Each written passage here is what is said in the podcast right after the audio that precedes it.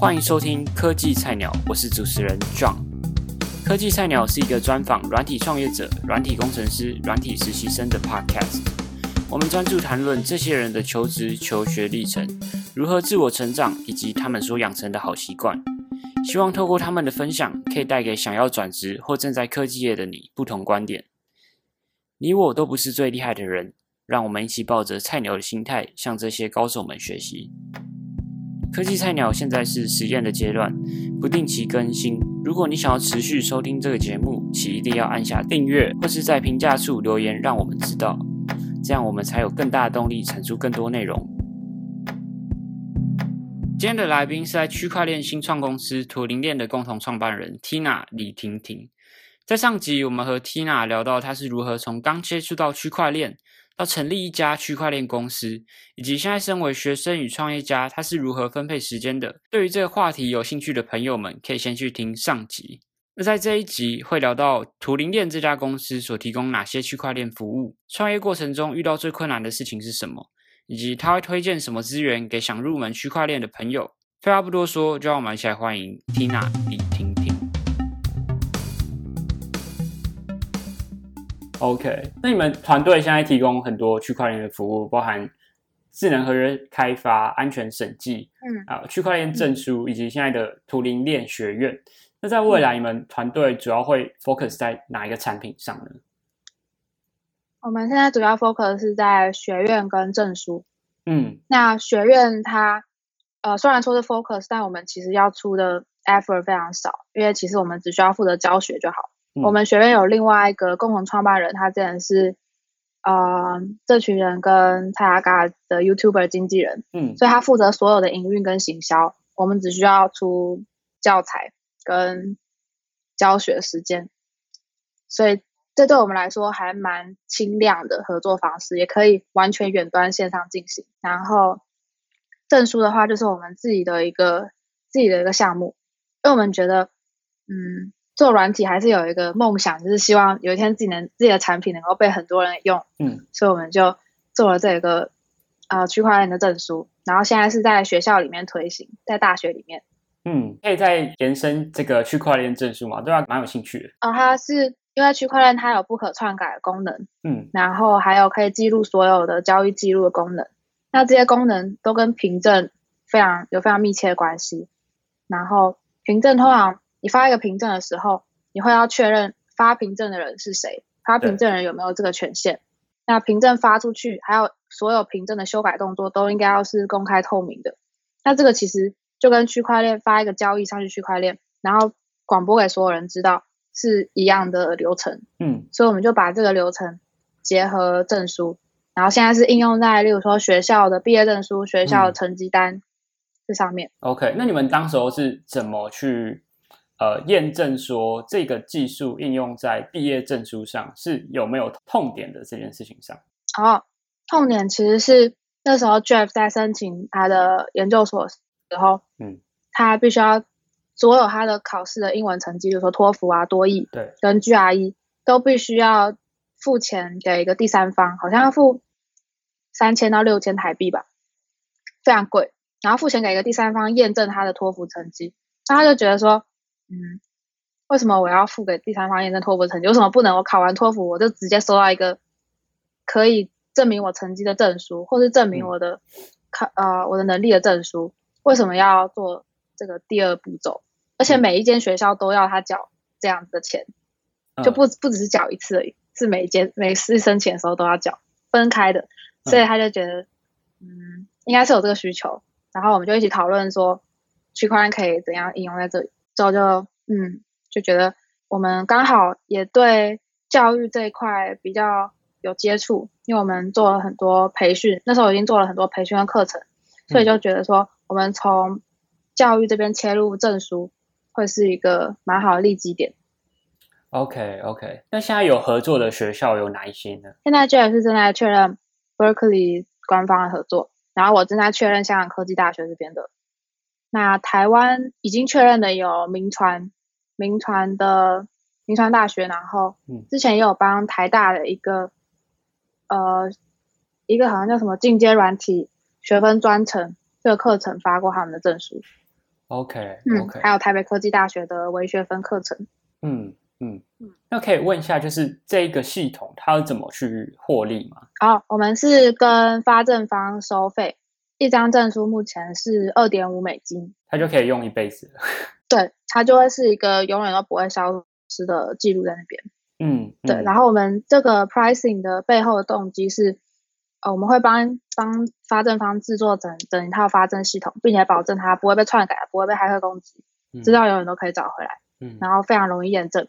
那这样子，它其实就可以把呃传统专门维护证书的这个 admin 嗯的的工作给取代，所以我们就是用哎算一个人的工时，这样去估简单估计一下我们这个收费。嗯那十年之后啊，你希望你们公司会长成什么样子？哦，我希望我们公司可以是大家学区块链的入口，就是大家嗯想到说，哎、要怎么入门区块链啊，或者怎么转职，就会想到图灵链，嗯然后还有想到做底层技术的时候，就会想到我们。那你希望公司最后是被并购还是 IPO 呢？其实都没有很希望，我觉得现在这样子很好。OK 嗯 OK，、就好，嗯嗯，可能是我我就个人觉得 IPO 之后会有更多 politics 的东西会进来，在、嗯对，然后我现在我比较喜欢是单纯的就是接案开发，然后大家很敏捷的一个小团队，然后大家学习很快，然后一直更新新技术，而不是在、呃 politics 上面做文章。对，所以我比较嗯倾向现在的 structure。，OK，了解了解。嗯那你觉得在过去这一年的创业过程当中，遇到最困难一件事情是什么？这个比较有趣。嗯我觉得最困难的是，就我跟我们共同创办人在不同时区这件事情，嗯因为在不同时区很容易就没有办法很有效的沟通，或者是很及时的沟通，所以刚开始就会不习惯，就会觉得以前，因为我们以前通常都是几乎无时无刻都在一起，然后一直讨论公司的事情啊，然后任何 idea 都会及时的交换，但是不同时区之后就会呃少了这种感觉，对。了解。但那你们是怎么解决的？哦，我们之后就就互相互相沟通和解，所以之前有吵过比较凶的一段时间，但是之后大家彼此冷静下来，还是发现对方是不可或缺的。嗯嗯嗯嗯。那如果在未来啊，公司不幸嗯倒闭，然后你会最想加入哪一间区块链公司？嗯，不，其实不一定是区块链，嗯嗯嗯，哦对，都可以讲。嗯，目前我是对 Google 很有好感。那有特别哪一个部门吗？或是特别哪一个产品吗？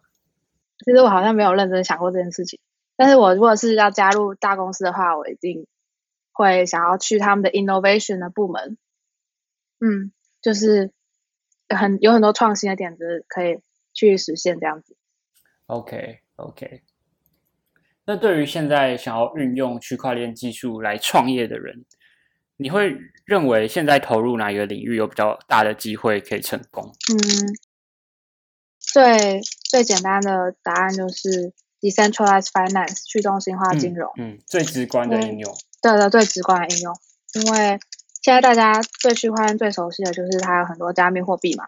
那这些加密货币可以有不同的投资组合，嗯然后有不同人就会在上面实做一些传统金融或者股票交易，他们会做的一些一些组合，这是比较短期内可以获利的的一个方式。，OK。那长期呢？长期我觉得要要做底层技术，就是每天或者是啊、呃我们在这个社会上生存一定会用到的东西。比如说，我觉得证书就是一个。科技菜鸟现在是实验的阶段，不定期更新。如果你想要持续收听这个节目，请一定要按下订阅，或是在评价处留言，让我们知道，这样我们才有更大的动力产出更多内容。那对于想要投入区块链技术应用在游戏产业的人来说，像我自己对游戏产业很有兴趣，那你会建议我可以特别关注区块链的哪一个就是特定的技术上，适合应用在游戏领域的？嗯，你可以去看 ERC，嗯。一一五五，，OK，可以简单讲一下这是有什么？这个是让每一个区块链上的资产嗯。都拥有自己独特的特性的一个标准。，OK，如果你有印象嗯。ERC 二十的话嗯，它就是，ERC 的二十它就是像，对对对，它就像嗯。钞票一样。嗯。那我我的一百元钞票跟你的一百元钞票中间没有任何的分别，嗯。但是 ERC 一一五五，它就是我的一百元钞票，它不只是一张一百元钞票，它里面夹带了很多种属性，比如说我的名字，我什么时间点拿到这张钞票，嗯。然后这张钞票它是什么时候发出来的，就是非常每个属性都记录非常清楚。然后你的一百元钞票同时也记录着所有你拿到一百元那张一百元钞票的所有属性，所以你在嗯交换这两张钞票的时候，它们的价值就不再只是定义的一百元，它可你可以自己赋予它价值，因为它变得是独立的一个东西。嗯它是可以应用在例如说高级艺术品的呃对的价值转移。OK，它跟 ERC 七二一不同的地方，七二一它是只有一项最特别的东西，是吗？呃，他们想要达到目的是一样的。然后 ERC 一一五五其实是 ERC 七二一的呃升级版。哦，OK，ERC 七二一是第一个提出的这种可以交嗯换不同资产、独特资产的标准。嗯，但是之后大家发现说，哎，其实有一个更节省啊、呃更节省燃料，因为呃、嗯在以太坊上开发，你需要依照你对，做什 deploy 的么都要城市嘛，有一个对对对，费用，嗯然后发现有一种更节省燃料，然后更 efficient、更轻量的做法，那就是呃用 ERC 一一五，所以它其实是一样的功能，但是它更省。资源。OK，对对，了解了解。那根据 Hire 这个媒体的研究分析啊，区块链工程师是今年需求量成长最快的一个工程师领域。那你会建嗯议想要当区块链工程师的人从哪里学起会比较好入门？嗯，我会建议呃直接去看一个一个网站叫嗯。做 Truffle Framework，、其实直接 Google Truffle Framework，Truffle 就是松露。嗯。OK，对，那它其实是开发以太坊区块在以太坊区块链上开发的一个测试框架嗯。跟开发框架，嗯。嗯，OK OK，它上面有嗯。很多范例程式。好，Truffle Framework，大家有兴趣可以去找一下，我会贴在说明的地方。我们学院也会一步一步的在，好 OK OK，对、嗯对对对，就是想要入门区块链的，也可以去图灵链的这个哈号课程。好，那嗯现在区块链就是有这么多的底层链啊，你觉得未来最主要的底层链会是哪一个？然后为什么？嗯，我目前比较看好的是，除了 Ethereum 就是 EOS，OK，哎，你知道 EOS 吗我知道我知道。？EOS 或者是 IOTA，OK，因为目前 EOS 跟 IOTA 都是属于，呃，它的吞吐量都是嗯。非常高，嗯然后嗯。可以快速处理交易的区块链。对，嗯那 EOS 它能够做到速度快的原因是它不像以太坊一样是完全去中心化，它是部分去中心化，嗯嗯嗯。就是例如说现在的代议政治，嗯，几个呃大的节点而已。对对对对对，嗯。没错。就以前是全民全民公投，现在变成哎，我选出几个立法委员，然后这几个立法委员再决定我要立什么法。那那 EOS 他们的就是交易吞吐量都比以太坊还要高很多，那为什么你还是觉得最主要可能还是以太坊因为以太坊开发起来最容易，大家最好上手。最好上手 EOS 它的程式语言是用 C 加加，嗯那而且它不是、嗯它不是原生的 C 加加，就是它是用啊、呃它把呃 EOS 的智能合约包成 C 加加的 library，嗯所以是呃在写的时候也跟以往 C 加加有些一些些差异，嗯，所以我觉得对初学者来说，或者是完全没有接触过 C 加加的人来说，会比较难上手。OK 了解嗯了解，所以对开发者来说，他同时又要学区块链，已经很累了。嗯然后如果程式语言又要学一个比较底层的 C 加加，而且还是 C 加加的变形，嗯那他就更累。所以通常大家都会选择比较轻松入门的以太坊开始，然后所以呃，以太坊用户就多了，开发者多了，它社群又大了。嗯不过它的吞吐量其实是不如其他区块链的。嗯，OK OK，好，那最后一题就是关于未来的发展，你会给一个跟你同样很有野心的大学生什么样的建议呢？以及你希望他们该忽视什么样的建议？我觉得除了时时刻刻都要跟着新闻去不断看文章啊，或者是呃学新知识充实自己之外，认识对的人也是非常非常重要。